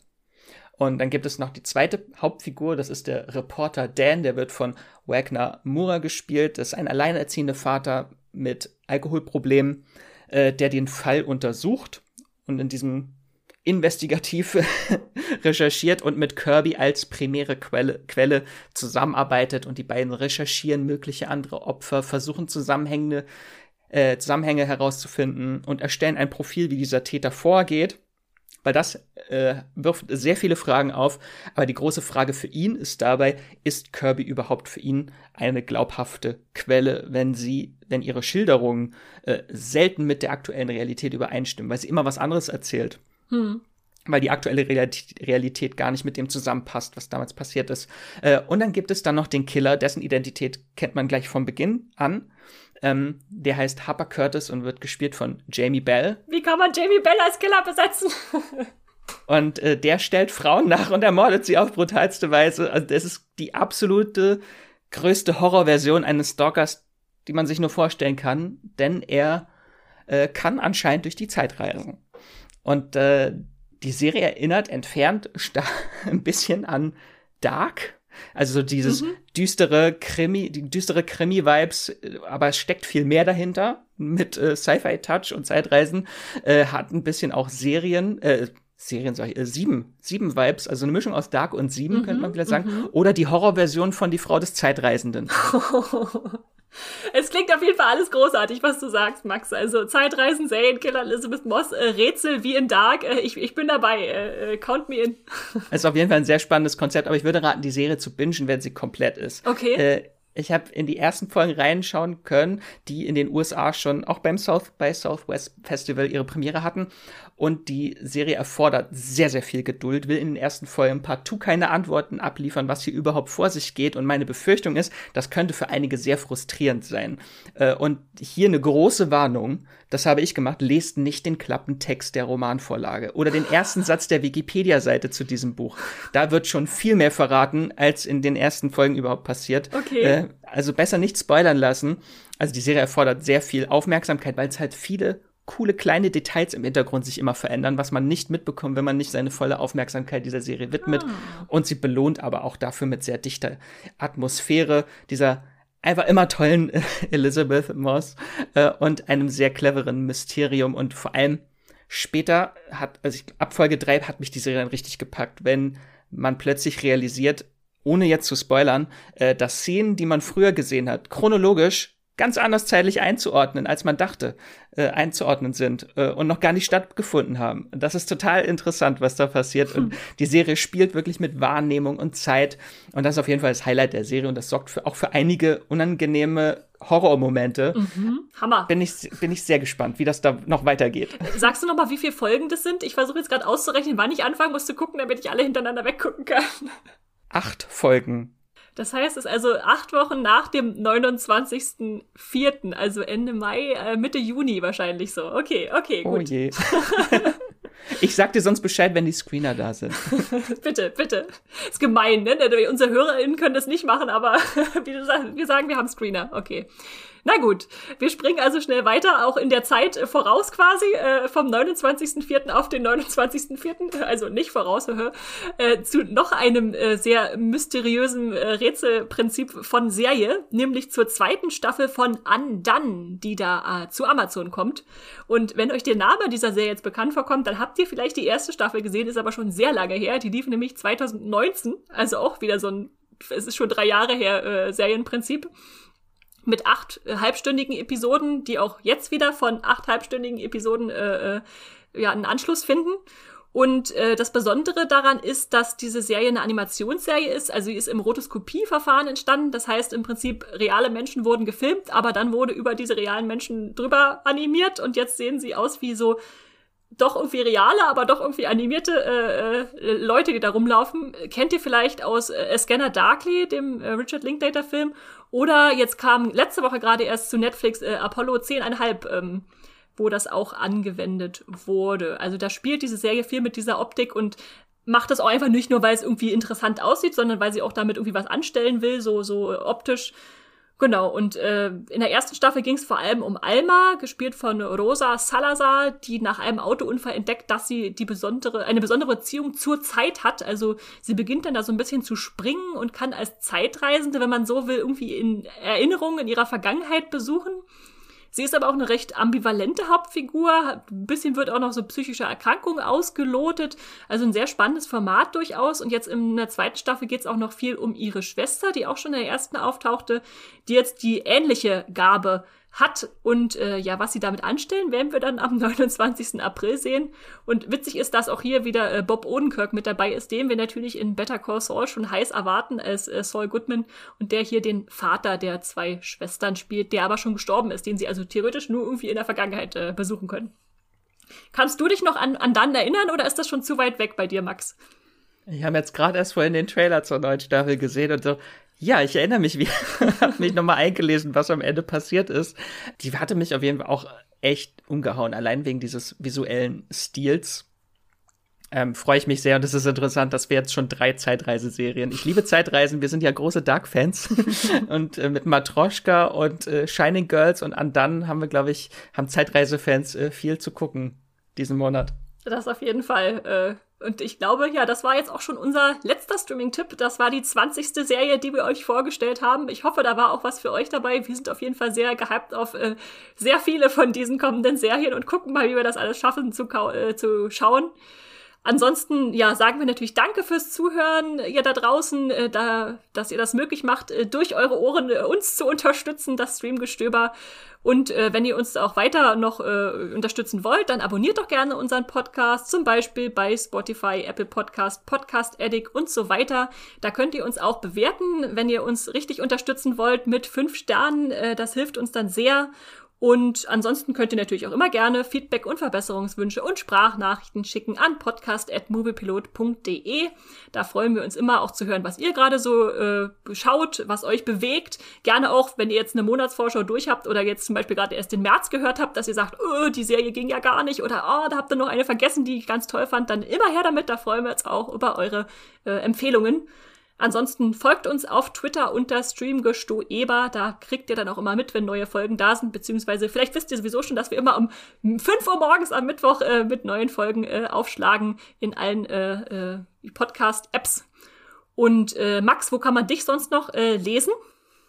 Auf jeden Fall auf Moviepilot. Dort schreibe ich, oder man kann mir auf Twitter folgen oder Instagram und überall findet man mich unter Wieselmax oder Max Wieseler. Und dich? Mich findet man als Straw-Star bei Instagram und Twitter oder als Esther Stroh oder Strawstar bei Movieplot auch zu lesen. Und damit äh, hoffen wir, dass ihr jetzt genug Tipps habt, um den April zu überstehen. Und wir sagen äh, Tschüss, macht's gut und streamt was Schönes. Tschüss. Das war die neue Folge Streamgestöber. Abonniert uns bei Spotify, Apple oder der Podcast-App eures Vertrauens und wir freuen uns auch ganz besonders über eure Bewertungen. Die Musik wurde aufgenommen und produziert von Tomatenplatten.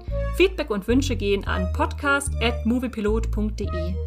Wie ihr mit eurer Sprachnachricht im Podcast landet, erfahrt ihr in den Shownotes und unter www.moviepilot.de slash podcast.